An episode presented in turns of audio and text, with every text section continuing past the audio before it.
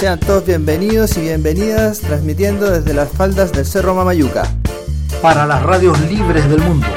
Capeando el calor desde la cuenca del Elqui. Prende la radio e infórmate de lo que está pasando.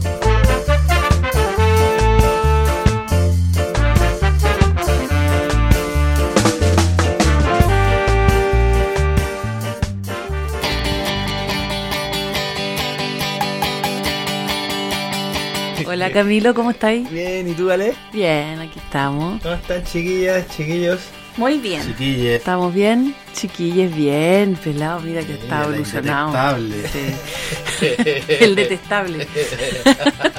El detectable todo el rato. Viva. Estoy bien. Ya. ¿Cómo ¿Qué vamos a estamos? Vamos a hablar hoy día de... Tuvimos un, em, una aventura con la Dani hace unos días. Ah. Tuvimos radio, su radio en terreno. Fuimos a, a Calingasta, eh, un lugar muy bonito. Fuimos a la casa de la PEL, Dinamarca. Nos recibió ahí debajo de un pimiento milenario, podría decirse. Muy agradable la tarde, llegaron las hermanitas Dinamarca, estuvimos ahí conversando con la familia, eh, unas mujeres muy movidas, muy em, en sintonía con el medio ambiente, defendiendo ahí su territorio. Nos invitaron a conversar, a contarnos también eh, en qué han estado ¿no? estos últimos meses, este tiempo. Ellas armaron un movimiento ecológico en Calingasta, el movimiento ecológico cultural de Calingasta, eh, y han hecho hartas actividades, acciones en, digamos, tratando de, de limpiar un poco el entorno. Ellas pertenecen a una familia que llegó hace harto tiempo a Calingasta cuando empezaron a, digamos, a, establecerse las familias ahí, ¿no? En los años 70. Eh, y ellas desde muy niñas que, que, han vivido ahí, por eso que le tienen tanto cariño a, a- a su entorno, ¿no? Por eso lo quieren defender también. Entonces fue una tarde muy bonita, muy interesante también y tiene está como muy en sintonía de los programas que hemos hecho en los que hemos hablado de la importancia de, de conocer tu, tu entorno y tu territorio para poder quererlo y poder protegerlo. Entonces ellas yo creo que son un ejemplo súper vivo de, de personas que se han criado en un lugar, que además han, han pasado partes importantes de sus vidas en estos entornos naturales, ¿no? Eh, no sé, pues desde la infancia, de salir los primeros pololeos en la quebrada, eh, las salidas familiares, a, a, no sé, pues a disfrutar de, de la agüita también, ¿no? Cuando iban, en los tiempos cuando habían camarones, por ejemplo, en el río. Eh, entonces hay muchos recuerdos y muchas vivencias que, que las hacen tener un especial cariño y, y- las ganas de, cuidar ese entorno. ¿no? Entonces queríamos compartir un poco eh, lo que fue esa conversación.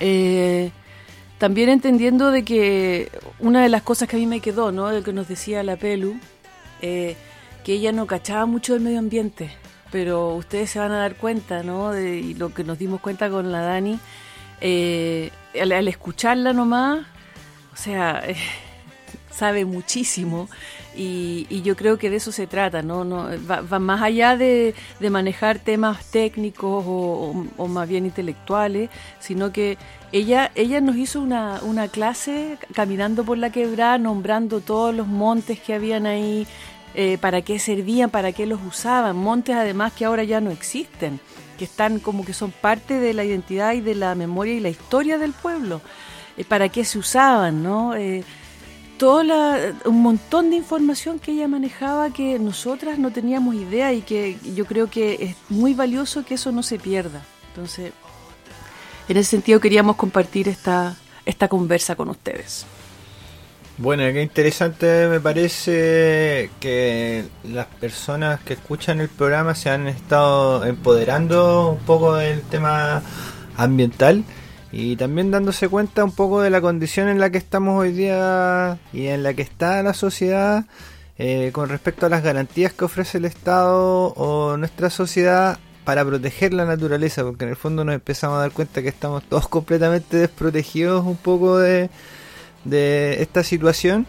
Y por ejemplo la gente acude a programas como el nuestro para un poco eh, tener un respaldo y un poco poder defenderse ante el avance de ciertas obras que, que afectan al tema medioambiental y no hay una jurisdicción, una, un, una entidad que esté resguardando esto o que lo haga clara y tajantemente. Entonces acuden de repente a personas como nosotros y nosotros en realidad eh, nuestro trabajo es más de difundir este tipo de situaciones, de también como decía la Ale, de valorar el entorno para que la gente un poco lo pueda proteger, eh, recurrir a, a los pueblos originarios para entender el valor ancestral, el valor desde otra cosmovisión, eh, a la sabiduría de las plantas, acudimos a ese tipo de cosas, pero en realidad no hay como un, un tema legal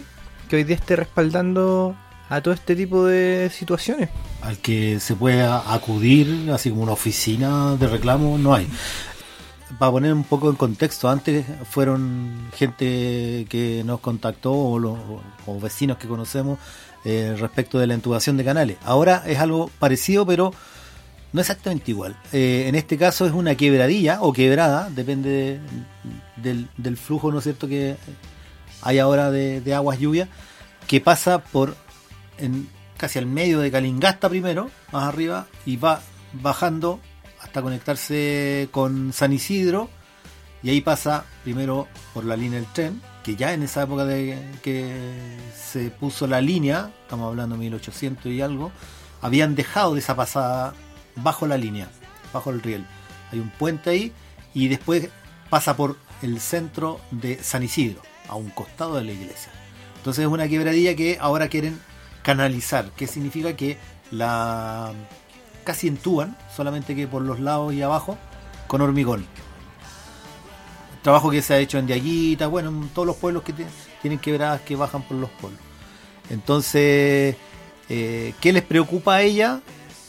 A ellas y a varias personas más de ahí que cuando viene obra, ¿cómo se llama? La dirección de obra hidráulica, hidráulica eh, arrasan con toda la vegetación. Sí. Que son árboles, hierba, como decía Ale, miles de cosas. Un ecosistema que hay ahí en torno a la quebrada y, Y que dejan quedó redu- encementado. y además un ecosistema que recordemos que ya está reducido por la población O sea, y por todo, o sea, está que más se que restringido. y finalmente lo achican tanto que lo canalizan a 2-3 metros eh, por lado y lado muros de hormigón y la base de hormigón.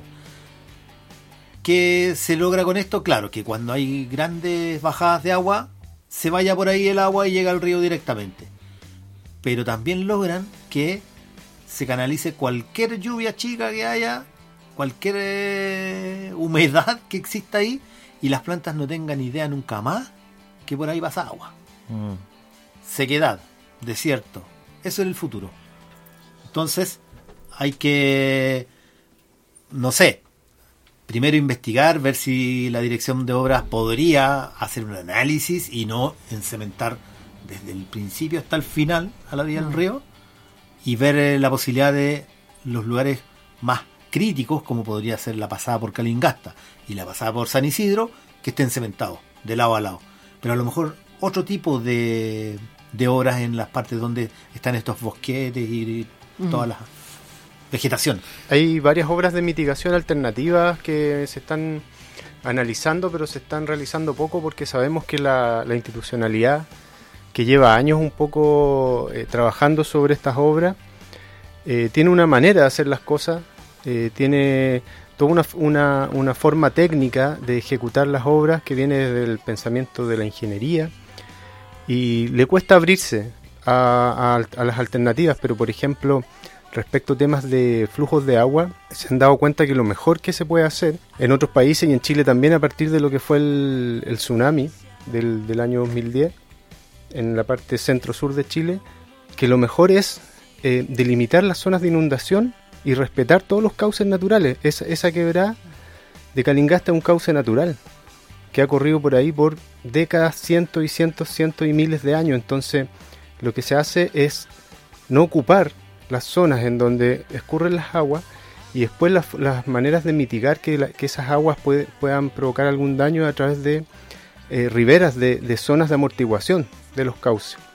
Entonces es muy ilógico pretender controlar el agua en un encauzamiento con piedra, con mampostería, con cemento, eh, y además sacar la vegetación que ya cumplía un rol de mitigación, de frenar la, la, fuerza erosiva de las aguas, por ejemplo. Eh, bueno, y eso lo podemos conversar. Hay varias alternativas que se han estado como pensando desde, desde la ecología también eh, para mitigar el efecto destructivo muchas veces del agua, que, que suelen llamarlo desastres naturales, pero que no son desastres naturales, son desastres humanos, porque el humano es el que interviene de mala forma esos, esos espacios naturales. No sé si vamos al audio, escuchamos. Eh, ya, ya, perfecto. vamos. Nuevamente por la ventana está en terreno. Hoy día nos encontramos en el hermoso territorio de Calingasta, junto a parte de la comunidad y del movimiento cultural Ecológico Calingasta. Movimiento Ecológico Cultural Calingasta. Al revés, Dani. Ah, me lo aprendí. Sí, estamos acá en Calingasta con una bella familia aquí, en un patio maravilloso, bajo la sombra de un pimiento. Quizás cuántos años tendrá este pimiento, que ha acompañado a esta familia y a esta comunidad mucho tiempo. Y bueno, estamos aquí para, para conversar con, con muchas mujeres, vemos acá en la mesa, para variar, porque en general en estas luchas como por el medio ambiente hay siempre muchas mujeres presentes, también hombres, pero somos mayoría, somos mayoría generalmente cuando nos juntamos, ¿no? Eh, bueno, y empezar preguntándole un poco a la Pelu que nos cuente cómo nace este movimiento, de dónde nace la idea, cómo surgieron, que nos cuente un poquito. Eh, en realidad, e, este movimiento nace de ideas que teníamos con mi compañera trabajando en una cocina donde trabajamos, somos manipuladoras de alimentos y ahí en, conversaciones de cómo poder hacer algo por el pueblo, comenzó la idea de, de, de, aportar un poquito a nuestra comunidad, que es Calingasta. Y, y la verdad es que eh, tuvimos varias ideas y de a poquito fuimos llegando a esto, o sea, se, se eligió en el pueblo una nueva directiva de junta de vecinos y de ahí nosotros vimos, empezamos a preguntarnos de qué manera aportar. Y fue así como, como nace eh, esto de limpiar los espacios. Luego conocí a un, a un amigo de Pelícana que él tenía un movimiento, yo lo seguía en las redes y me encantaba lo que él hacía y nace el movimiento ecológico cultural Calingasta que fue como copié el nombre de su movimiento, en realidad solo que le agregué Calingasta rescatando el nombre de mi pueblo. Y así nace, así nace, y así eh, comenzamos a, hacer un... La semana pasada comenzamos a hacer un llamado eh, a una jornada de limpieza que resultó con mi familia, con con mi compañera que me apañé en todo y que y con amigos y una profesora que estuvo allí, el profesor Oscar Araya también, que es integrante de la Junta de Vecinos. Eh, también ahí haciendo limpieza estuvimos una mañana hermosa porque comenzó con un ritual de estos de los pueblos originarios pidiéndole permiso a la Pachamama para poder intervenir y limpiar el lugar. Entonces fue hermoso, hermosa la jornada, eh, hacía mucho calor y todo, pero fue un poco extenuante en ese sentido, pero maravilloso. Mis hermanas me acompañaron, mi sobrina, y fue hermoso. Eh, y dejamos espacios limpios, aunque nos queda todavía, porque era mucho. Tenemos que volver, pero sí pudimos limpiar bastante y, y la comunidad está contenta porque nos han dicho que están contentos con lo que hicimos y ojalá se sigan sumando, si esa, esa es la, lo que esperamos, que las personas de este lugar, de Calingasta, de, de la comunidad, se siga sumando a nosotros y seamos nosotros los que limpiemos nuestro pueblo, los que pongamos un arbolito por ahí donde no hay, los que reforestemos donde, donde se perdió un poco los árboles, y, y podamos sigar, seguir cuidando nuestro pueblo. Eso es como la idea del movimiento. ¿Por qué es importante o necesario generar un movimiento ecológico cultural aquí en Calingasta? Eh, bueno, en realidad para que las personas tomen conciencia de cuidar eh, lo que es el medio ambiente y, y acá en realidad es, es como hemos visto igual harta falencia, entonces eh, es necesario, es necesario juntarse, es necesario enseñar, es necesario que de chicos los niños vengan aprendiendo a cuidar nuestra naturaleza, a cuidar nuestra plantita y a cuidar nuestro entorno donde vivimos, porque nosotros llegamos de chicos acá, entonces necesitamos que también se sumen más personas a cuidar todo lo que es, es nuestro entonces no, tampoco podemos permitir que el arbolito se vaya secando o que no estemos invadidos de basura en las calles y todo y, y cuidar por todo nuestro entorno y nuestra vegetación que no, no podemos dejarla, eh, mirarla y no, y no apoyarla que siga, siga surgiendo en realidad. Eso sí, lo que, lo que decía recién la compañera, ¿no? De, de la importancia de lo que tú dices de que, de, de que viven acá desde chicas, que llegaron acá muy niñas, ¿no? Si nos pueden contar un poco cómo era eso, cómo fue crecer acá entre tanta naturaleza, había mucho más árboles, había ríos, se jugaba en el río, ¿cómo era esa, esa dinámica? Yo llegué a los siete años acá, entonces eh, llegamos, mi hermana dos años mayor que yo, eh, conocimos a nuestras vecinas de toda la vida, que también tienen la edad de nosotras, y sí, por los veranos a las chayas, que echamos de menos todos esos juegos, en la noche la escondía en los postes eran nuestra luz, la quebrada, íbamos a esa quebrada que está abajo a jugar a la chaya, entonces por ahí íbamos al colegio igual. Y, y todo, por todos los cerros, eh, no sé, corríamos por todas las calles, eso era nuestro juego de, de chico, entonces no era entretenido, había muchos arbolitos por las calles igual, cosa que ahora cuando se paventó ya eh, se perdió, pues, todos los árboles que habían se perdió con la pavimentación.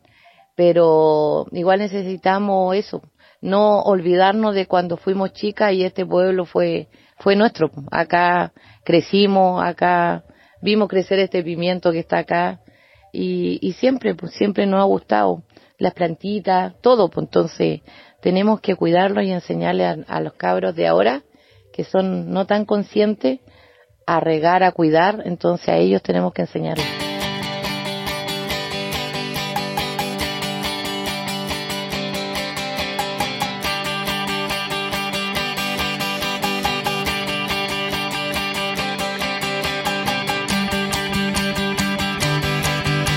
Bueno, ahí estábamos escuchando la primera parte de, de, este encuentro, ¿no? de esta conversación que tuvimos con la con las hermanas Dinamarca.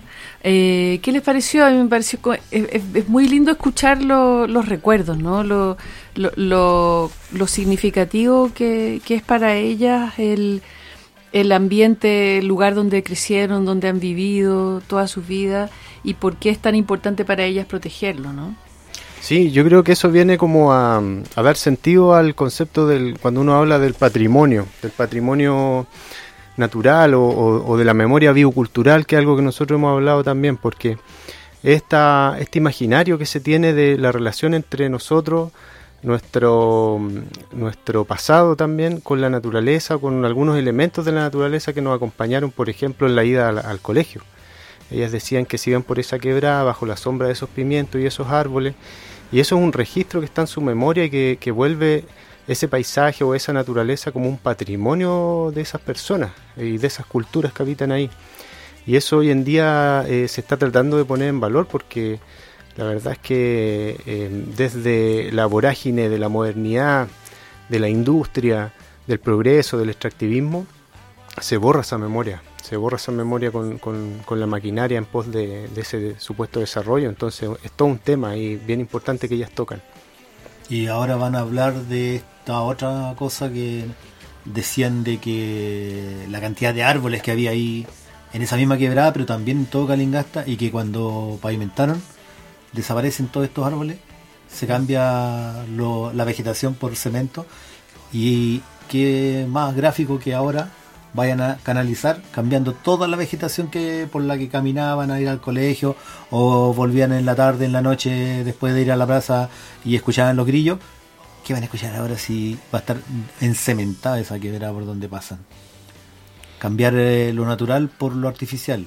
No es un desastre natural el que va a haber, es un desastre humano, Sí. antropogénico. Sí, yo me, creo, me quedo con la parte también de la autogestión, que hoy día también es un tema que está muy de ala caída, digamos, y ver es- estos esfuerzos de, sobre todo de mujeres y relacionadas con su territorio, eh, me parece muy loable, me parece admirable, así que mis saludos y mi apoyo para estas causas. Desde que por la ventana les hacemos ahí su, su homenaje a, estas mujeres por, por su lucha.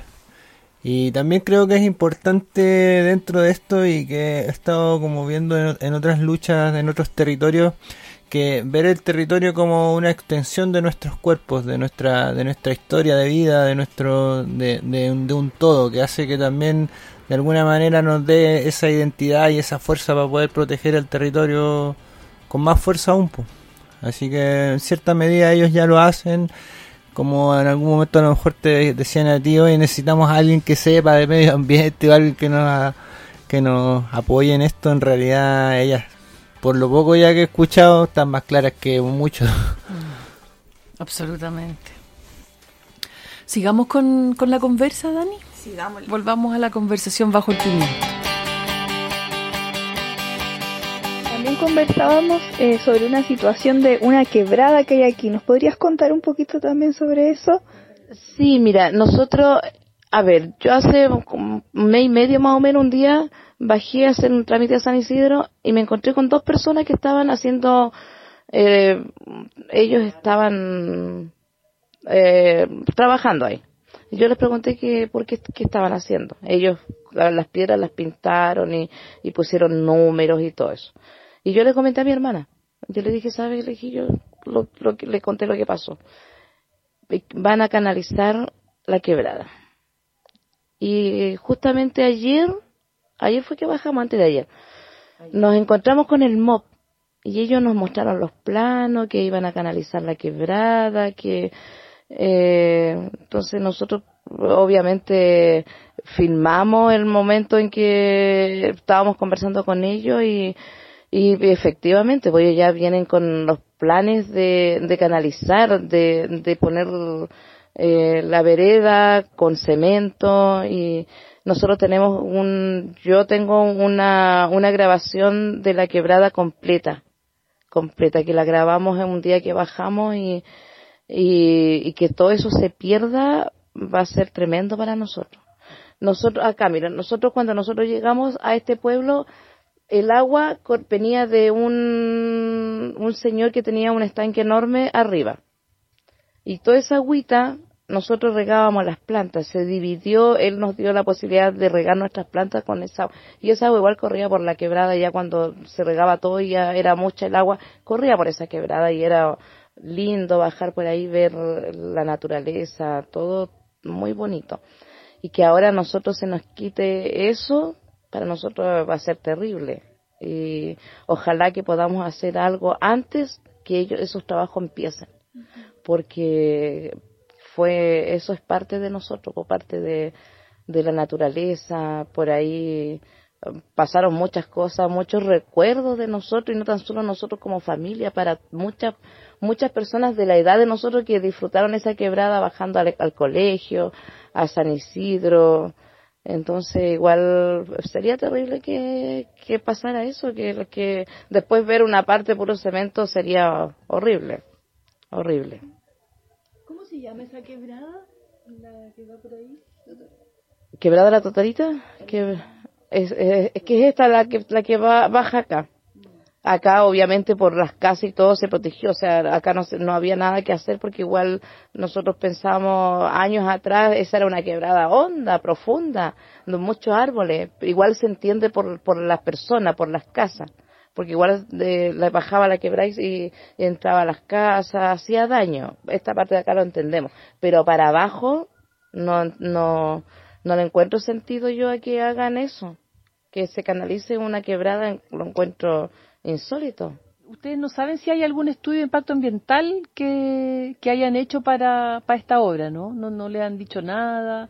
No hay ningún estudio de impacto ambiental porque yo en la universidad ayer, sí, ayer, tuve una clase y fue un ex concejal y le consulté, pues. Le consulté y él me dijo que la municipalidad no tenía nada que ver con, con la canal, o sea, con la intubación de canales. Entonces no existe un estudio ambiental del impacto del ecosistema, de todo lo que se va a perder. Po.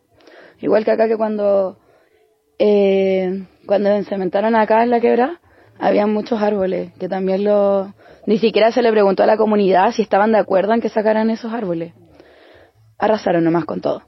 Pero no, yo estoy segura que no hay ningún estudio para ver el impacto. Pero yo creo que la única forma de que, que se podría detener es, pucha, que la comunidad se, se una. como en Diaguita. Que tuvieron que ponerse al frente de la máquina para que no, no lo hicieran. Entonces es tema de que también se tienen que unir todo Calincasta y San Isidro para, para evitarlo. Pero es difícil. Y para quienes nos están escuchando, que nos cuentes como por qué no es bueno como alternativa, porque siempre se vende como una alternativa la canalización, ¿cierto? No es bueno porque como no hay un estudio, no se sabe en qué momento va a venir, no sé, un aluvión. Porque, por ejemplo, podéis canalizar un canal porque tú pensás que nunca más va a pasar agua de la manera que pasaba antes. Pero si llueve y llueve y llueve y llueve y eso se revienta, ¿qué va a pasar con...? No se estudia eso, pues entonces no, no sé, no, es difícil. Es difícil, pero no lo hacen. La municipalidad tampoco, o sea, yo sé que tienen un departamento del medio ambiente, pero no, no lo veo moviéndose mucho tampoco, nunca lo he visto moviéndose. Entonces, igual es difícil como tener ayuda de las autoridades porque tampoco les interesa. Tiene que ser algo más de, la comunidad en realidad, para salvarlo. Nos dijeron ayer que ellos venían, nos mostraron el plano cómo e, iba a ser la canalización de la quebrada y ellos dijeron que ellos venían con el permiso listo de la municipalidad. O sea, nada que hacer. Porque ya estaba todo listo. Ya ellos venían a ver cómo iba a quedar nada más la quebrada. Pero, pero igual es, es como ver todo lo que, porque ellos nos explicaban que no, si igual no se va a perder tanto arbolito ni pastito, todo, si va a ir una vereda eh, al frente, va a ir una vereda y todo, pero esa vereda significa que todo lo que se está alimentando en de esa quebrada ya no lo va a hacer. Ya no lo va a hacer porque ya va a estar, no, exacto, ese, el pastito que siempre vimos, los arbolitos que están cerca de la quebrada, ya no va a existir eso, porque de qué se va a alimentar si va a ser todo cemento. Es lo mismo que ha pasado en todas partes. ¿De qué se alimentan los árboles? ¿De qué se alimenta el pajarito si ya eh, tienen casi todo entubado? De nada, ya no hemos visto mucho, hemos, hemos perdido, no, no, hemos visto mucho, ni siquiera mariposas, ni la abejita que veíamos antes, muchos animalitos nosotros, muchos, los grillitos que se perdieron todo. ¿Por qué? Porque no tienen dónde ya estar ellos. Las abejas Entonces, eh, claro, el daño para ellos, para todo en realidad. Pero tampoco piensan en nada. Solo en lo que va más allá, futuro para ellos nada más. ¿Y desde la Junta de Vecinos tampoco había una información, nada? No, yo que asisto, yo como te decía, asisto a todas las reuniones que hay en la comunidad, a todas, y en ninguna se nos ha consultado si nosotros queremos que esa quebrada se convierta en una quebrada canalizada. A ninguna. o sea, yo no he estado en ninguna reunión en donde se acerque el MOB a preguntar o que la misma junta de vecinos haga la consulta a la comunidad. No, no. De verdad que para nosotros fue una sorpresa que llegase este proyecto y nos canalizara acá al lado de mi casa. Se eliminaron los árboles que habían y estamos reforestando, estamos reforestando, estamos en ese trabajo, pero en ese lugar quebrada entre San Isidro y Calingasta, donde cruza la línea férrea, más encima está ese patrimonio ahí que cruza este lugar verde hermoso, eh, lo vamos a ver seco con un con un cajón de cemento, va a ser terrible para nosotros, va a ser terrible para todos los que los que cruzamos por esa quebrada desde niños, los que le tenemos amor a ese lugar, eh, y que la decisión de unos pocos haga tanto daño, eso me, me, me causa rabia, rabia. Y, por ejemplo, para el eclipse yo fui a ver el eclipse cerca de esta quebrada y yo veía cómo los pájaros llegaban a los árboles que forman parte de esta quebrada, llegaban ahí a dormir en el momento que se oscurece el sol, llegaban ahí y entonces eso quiere decir que en el lugar hay toda una biodiversidad que existe en el lugar.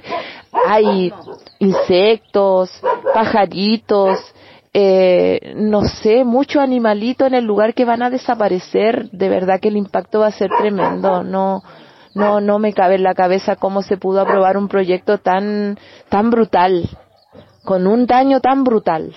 Y lo que, lo, lo, lo que me llamó mucho la atención a mí, aparte de los jóvenes del MOB, que era un, un señor mayor, fue una cantidad de jóvenes que estaban ahí con ellos, que ellos a lo mejor ni siquiera se preguntaron en algún momento mm, cómo van a destruir esto o sea, eran muchos jóvenes, eran como 10 personas, más o menos 12 personas que habían ahí.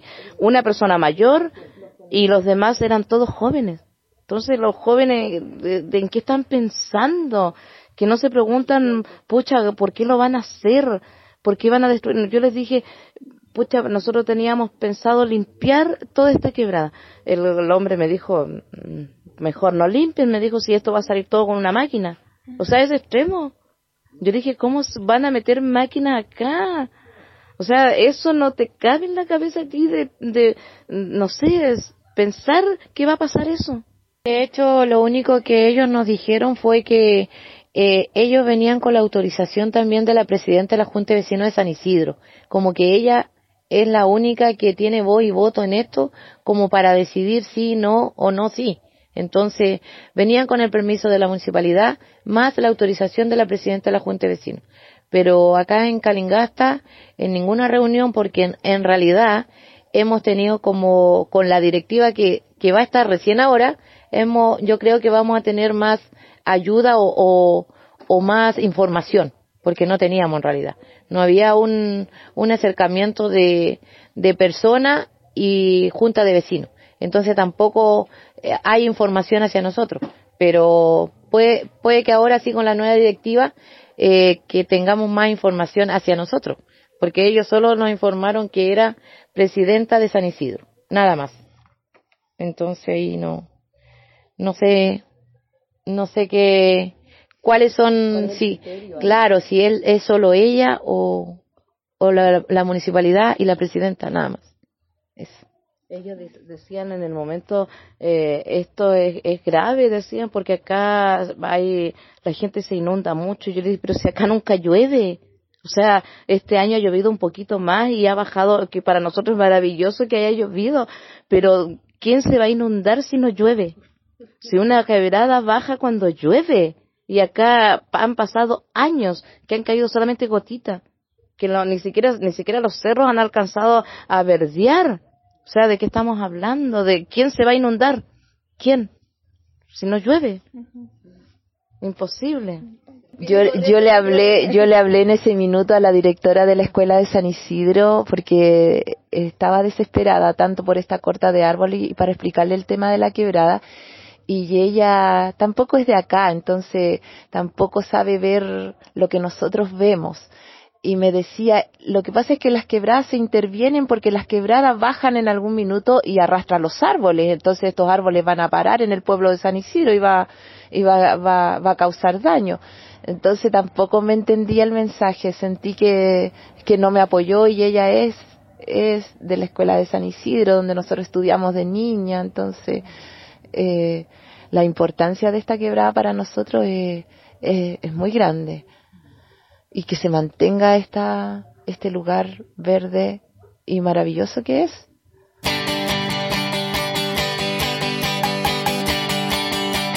Ya, ahora sí, seguimos, seguimos. Bueno, ahí seguíamos conversando con, la, con las chiquillas en Calingasta. ¿Qué les ha parecido hasta ahora la conversa?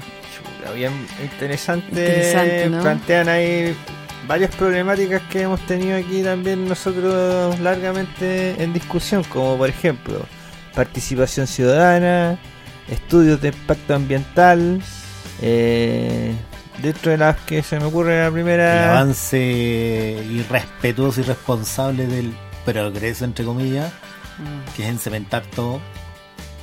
plastificar Oye, todo. sí, cortémosla ya con tanto cemento, así como...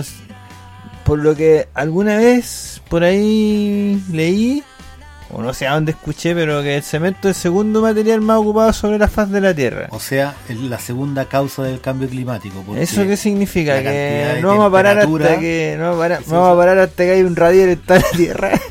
Eso es lo que pienso de repente. Los reyes del hormigón. Sí, güey. Obvio, ¿cachai? Y, y quién le dicen a estos viejos del obra hidráulica? Vayan a encementar todo el campo. Y los viejos Se, se- se les acabó la ciudad para meterle hormigón y siguen acá, weón.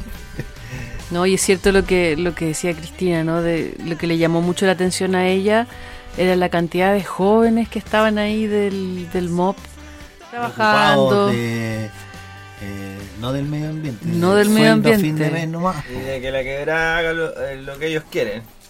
Sí, no, y, y, bueno, se traspasa esa información de, de que son soluciones realmente desde el punto de vista de ellos para un problema, para evitar esto, como hablábamos antes, estos desastres.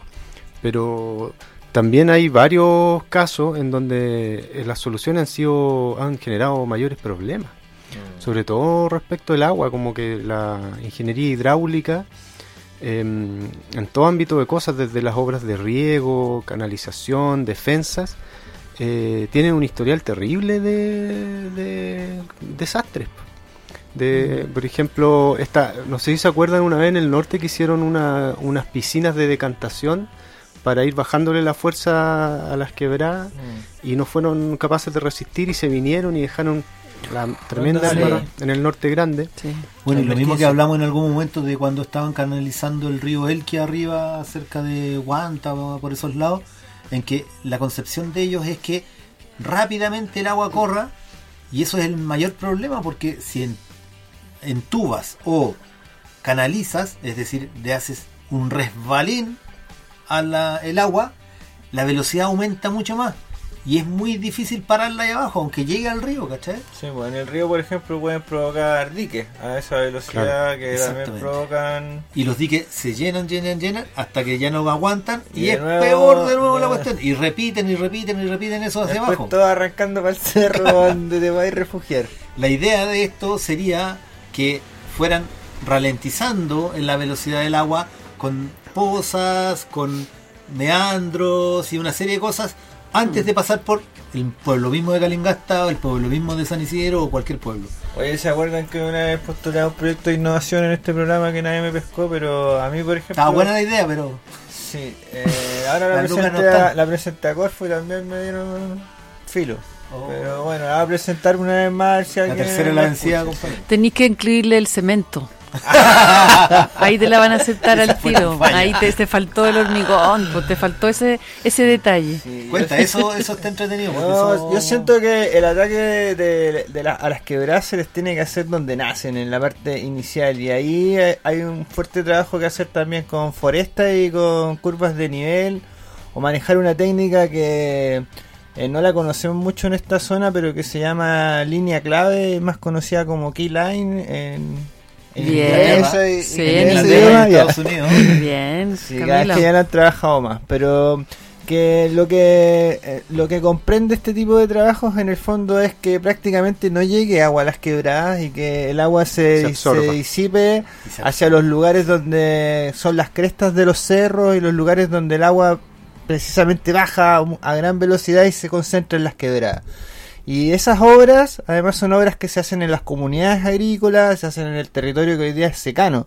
Por lo tanto, podría llevar un poco más de humedad a esos lugares y permitir, por ejemplo, el desarrollo de vegetación en esos lugares. De cultivos Podría incluso. dar trabajo a la gente de esos lugares y son obras que no tienen que necesariamente hacerse con cemento e incluso se hacen solo de forma manual muchas de ellas a lo mejor podrían estar ayudadas con una maquinaria pero es maquinaria no de alto de alto tonelaje son maquinarias de no más de mil kilos de, peso Sí. Ahora el problema es que por lo general eso- esos criterios, esos métodos tienen que ver con una planificación inicial. Cuando la gente le pone cerebro antes de llegar a instalarse, o, o los urbanistas o la gente que toma las decisiones de los trazados de las ciudades, de los pueblos, se hace un poquito más regulado, más planificado, se podrían incorporar esas técnicas como, como esta que dices tú, Camilo. Pero hay que entender de que muchas de las poblaciones del Valle del Elqui son más bien espontáneas. Exacto, sobre todo San Isidro, que recordemos que es una de las más antiguas de acá del... Sí, en donde la mm. gente se fue instalando en base a la geografía y como eran pocos, por supuesto que respetaron los caudales y, los flujos esporádicos que de las quebradas, que eran lo, como lo que más generaba como problema o daño.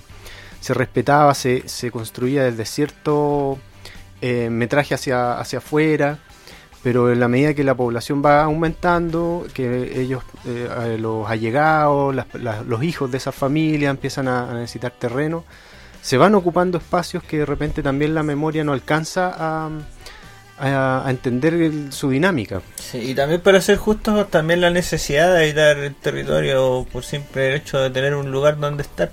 Claro. Entonces son varios los factores que inciden a la hora de analizar este problema. Mm. Lo que sí, y yo creo que en esta mesa por lo menos es unánime, eh, las soluciones que está generando la ingeniería hidráulica eh, o, este mundo desde la tecnocracia que, mm. hay en este país, eh, atentan completamente contra los ecosistemas. Mm. Y también con la memoria que hablábamos antes, la memoria y la relación que tienen los habitantes con, con la poca naturaleza que ya existe en, un valle semiario como este. Y viene además esa supuesta solución eh, desde un proyecto que tiene que participar, concursar junto a otros y queda generalmente el más barato, el menos pensado y el más aceitado ahí para arriba. Además se hacen ¿Ah? mal las obras. Claro, entonces no les importa solucionar el problema, sino que ganarse el proyecto. Oye, y a, ingeniero, a todo esto hay que agregar que los espacios de territorio que se están protegiendo, que la gente está levantando la voz sobre este tipo de, obras, eh, son mínimos con respecto al avance de las obras en todo el territorio. O sea, si se está protegiendo una quebrada o alguien está alegando por una, están haciendo en 100 lo mismo y nadie está diciendo nada. Es una obra de progreso, es una obra que se valora como un bien para la comunidad, pero no se está tomando en cuenta el valor ecológico de, la obra, o sea, el, impacto ecológico que provoca la obra sobre el territorio. Como mm. explicaba ahí la compañera con respecto al tema de los pájaros, los animales que viven en el lugar, que ni siquiera está determinado cuántos y cuáles son, pero es probable que son muchos. A estos ingenieros menos le importa porque no hay algo de corazón, no hay algo sentido, ¿cachai? Sino que es un proyecto frío, números, pesos. Cemento. Y cemento. Sí, yo quisiera destacar la denuncia que también ellas manifiestan sobre como la imposición y la poca consulta que hay hacia la comunidad sobre estos temas. Entonces también preguntarles, porque a propósito de lo que mencionas Camilo, pareciera que estos monstruos son tan grandes y uno como que no tiene mucho que hacer ni mucho que decidir. Eh, ahí conversábamos un poco como si había o no algún estudio, eh, si la misma comunidad no sabía, como que le, le los, los planos ya hechos. ¿Tenemos algo? ¿Podemos hacer algo en estas situaciones como comunidad organizada?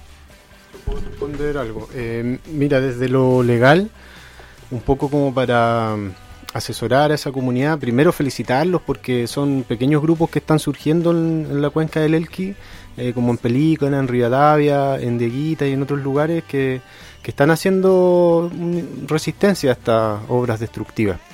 Em, y bueno, y hay algunas cosas de donde agarrarse por último para, para generar problemas y, entorpecer eh, el, funcionamiento y, y además dejar un precedente.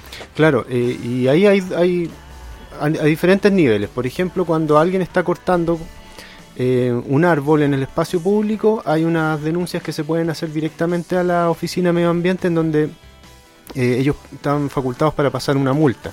Detener, por supuesto, la tala y, pasar una multa.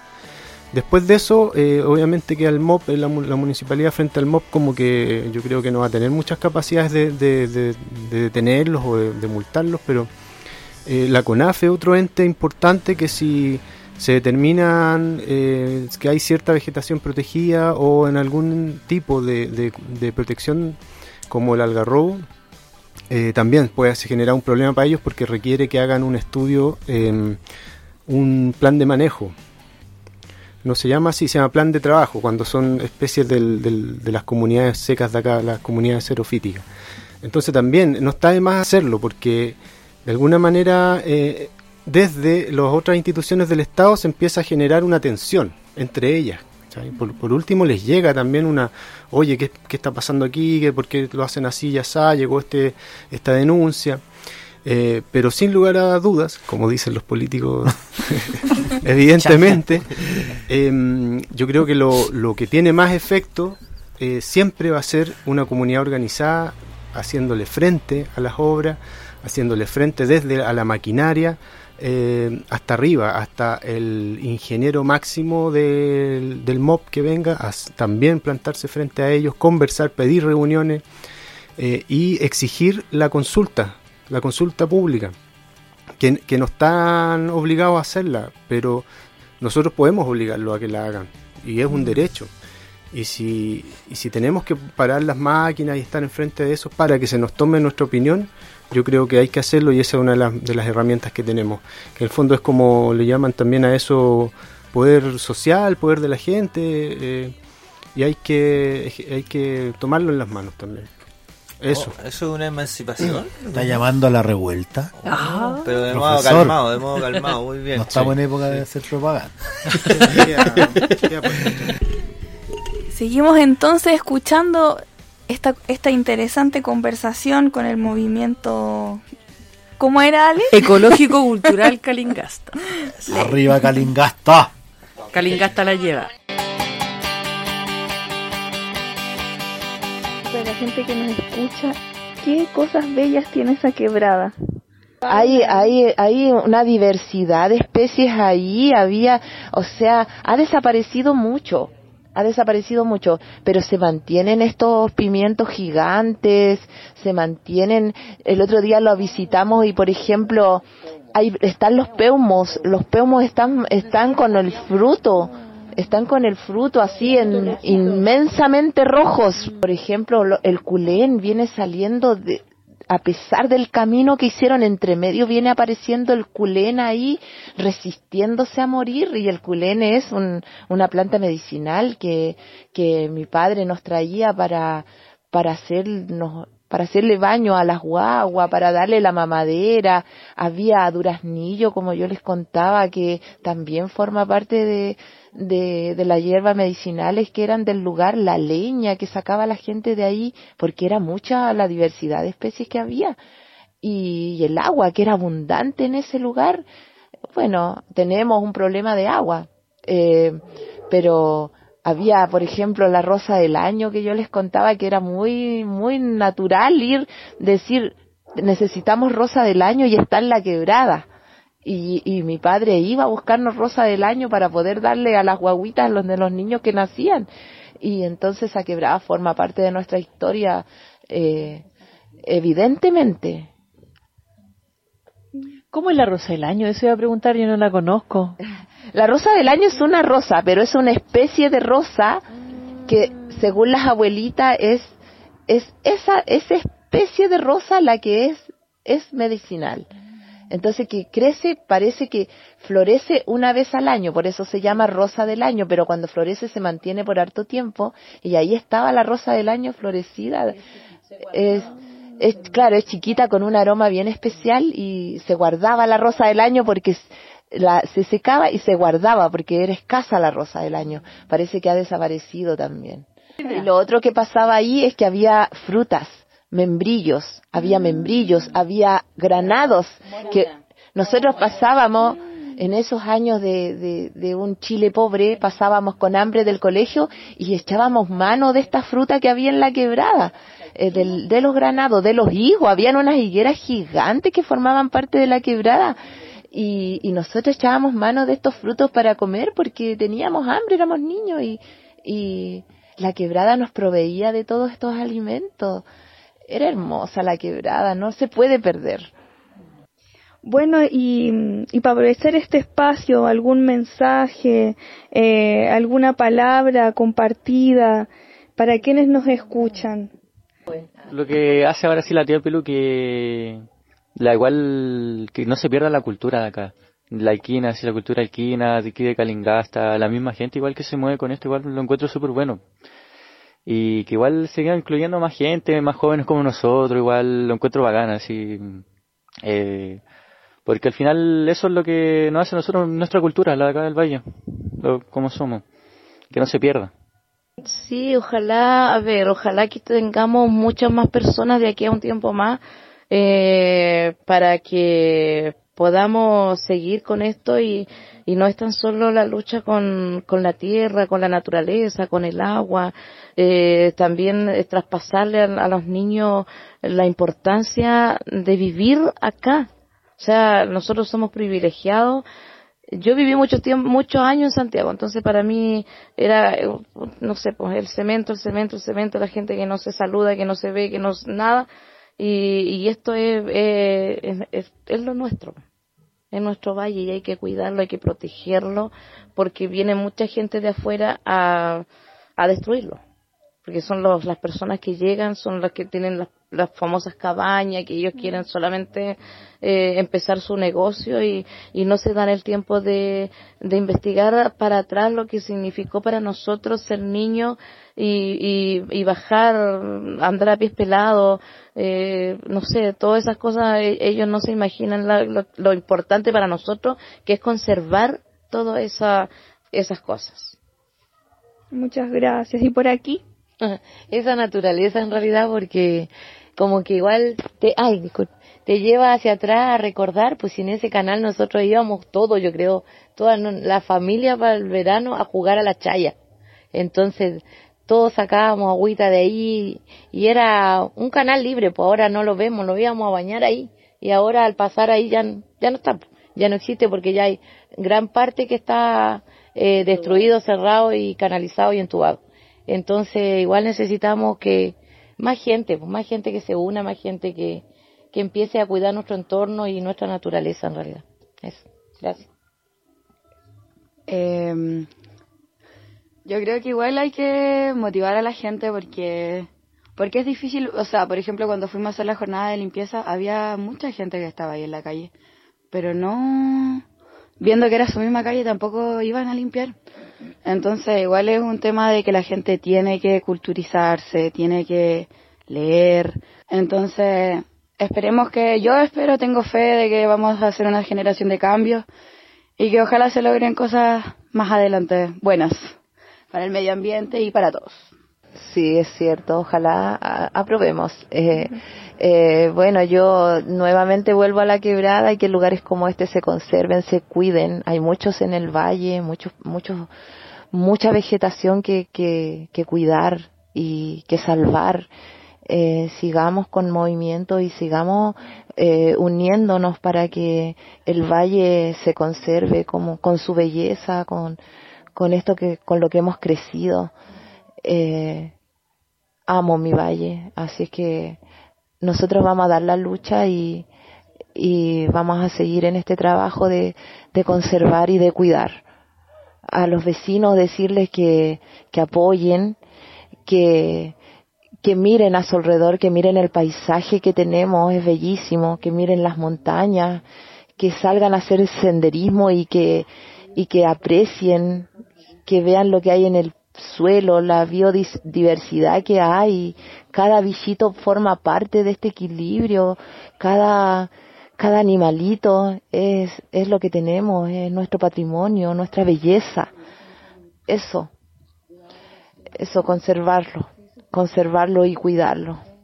Bueno, eh, agradecerles a, a estas bellas hermanas que nos recibieron aquí en este patio maravilloso. Además, ya estamos con una tarde primaveral, podría decirse, con solcito.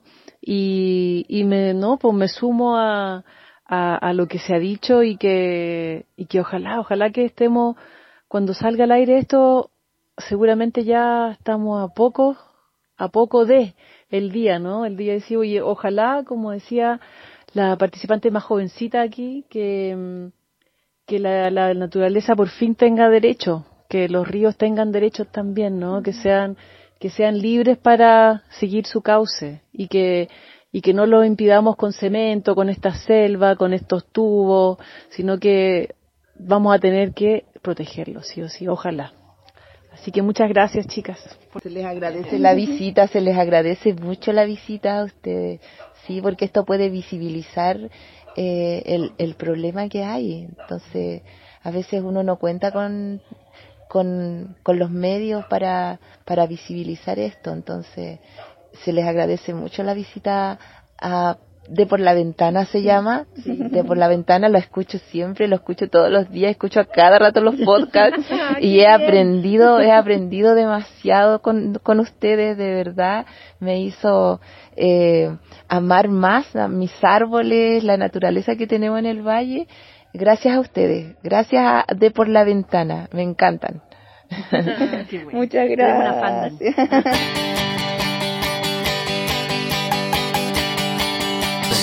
Sí, yo estaba a punto de renunciar a este programa porque veía que no había ni una luz de esperanza, pero Voy este invitar tipo de cosas son Está- motivadoras. Voy a que- invitar a las hermanas Dinamarca que hagamos un programa aparte. A ver, cuéntenos porque ahí nombraron, eh, en varios, varios momentos se habla de la chaya. Cuéntanos un poquito. La usted, la usted chaya, que, lo vivió cuando niño. Es una costumbre carnavalesca de esa época de fin de año cuando hace calorcito acá. Bueno, en toda la zona andina, en el Teahuantinsuyo, eh, la tradición es la fiesta de las chayas. Que años después desvirtuó en chayas de papelito que nos tirábamos en la plaza y los pesados le metían en la boca a los que iban pasando. Ya, pero esa, y con ají, pepa ají. Ya, eso, pero esa era la maldad. La maldad.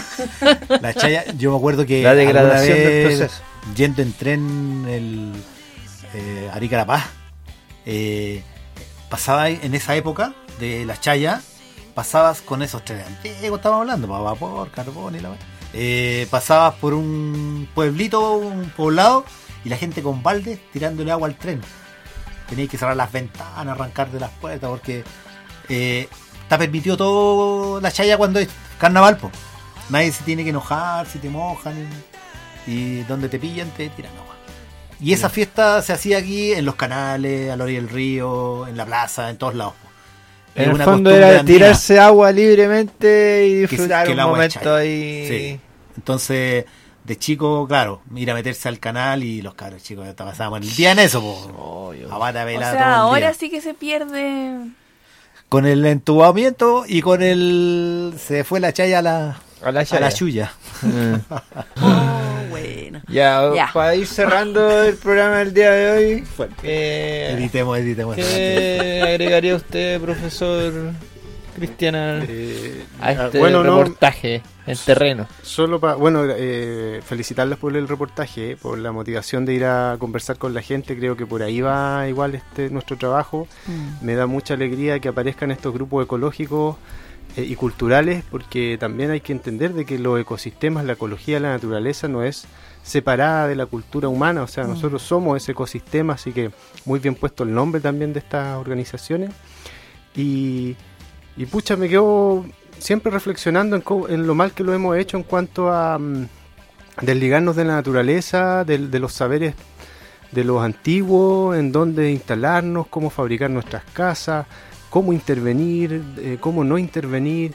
Todos esos saberes existieron y como que en un momento se le olvidó a todo el mundo, apareció la genialidad de, la, mm, de las ingenie- ingenierías y sin estar conectadas con la naturaleza, la verdad es que no son muy, muy ingeniosas, pues más bien Mm. son bien muy destructivas y, y, y nos tienen en muchos problemas, entonces también criticar por ese lado eh, a los profesionales, a los nuevos profesionales que ojalá cambien el, el switch y, y- y miren, miren lo que pasa en otros lugares, o sea, hay proyectos hermosos de contención de quebrada en donde no hay una partícula de cemento, solo vegetación, solo movimientos de tierra.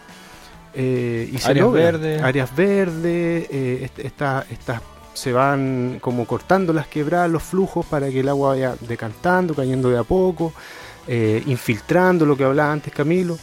Entonces hay alternativas y cómo no vamos a ser capaces de, de desarrollarnos de esa manera. Sí, eh, bueno, creo que es la senda que debemos recorrer. Independiente de lo que pase mañana, se va a seguir recorriendo y con más fuerza, yo creo. Eh, mis felicitaciones de nuevo para tanto para ustedes chiquillas por la motivación de ir a, también a, escuchar y atender las, preocupaciones que están manifestando la gente a lo largo del territorio y también pues, a la gente que se estaba moviendo, que eso hoy día salir de esa inercia creo que es súper, es un tremendo paso. Y que los que lo están dando también pues están eh, llevando la delantera en esto, están siendo líderes, están siendo eh, ejemplos en el territorio, así que también agradecido por eso.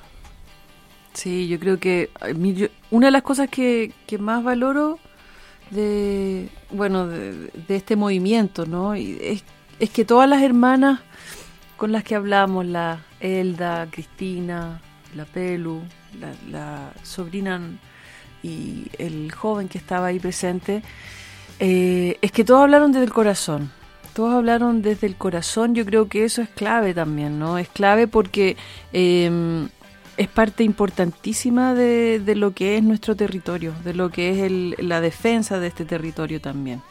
Y, pasa por ahí porque todos estos otros proyectos que nos ofrecen eh, progreso, modernidad, cemento, cemento y más cemento, eh, intentan y, lamentablemente lo, muchas veces lo logran, ¿no? De, de- de sobreponer eh, su estilo de vida y su modelo por sobre estos otros, ¿no? Por sobre estos modelos, por sobre estos, estas tradiciones, por sobre estas prácticas milenarias, por sobre estos corazones. Pero igual no lo logran porque están ahí eh, y cada vez hay un poquito lo que decía la Pelu, que no sale en la, en la entrevista, pero que, que ella al frente de su casa colocaba siempre una plantita, varias plantitas. Pasaba, el primer día se la robaban, se la llevaban, volvía y ponía otra plantita, duraba un poquito más y después la botaban y siempre va sacando y ahora último sigue ahí la plantita. Entonces yo creo que esa constancia y perseverancia demuestra que, que sí se puede con, con, eh, con harta mística y con harto cariño y harto corazón. Así que eso es lo que me quedo yo con eso desde esta, de esta conversa. Muy bonito.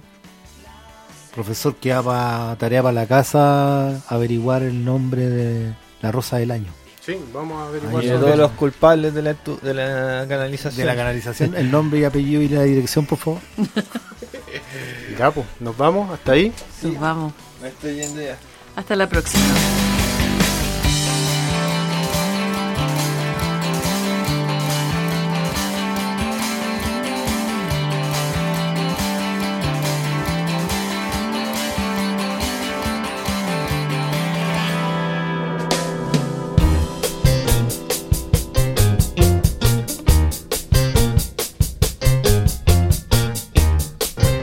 Acaba de escuchar Por la Ventana.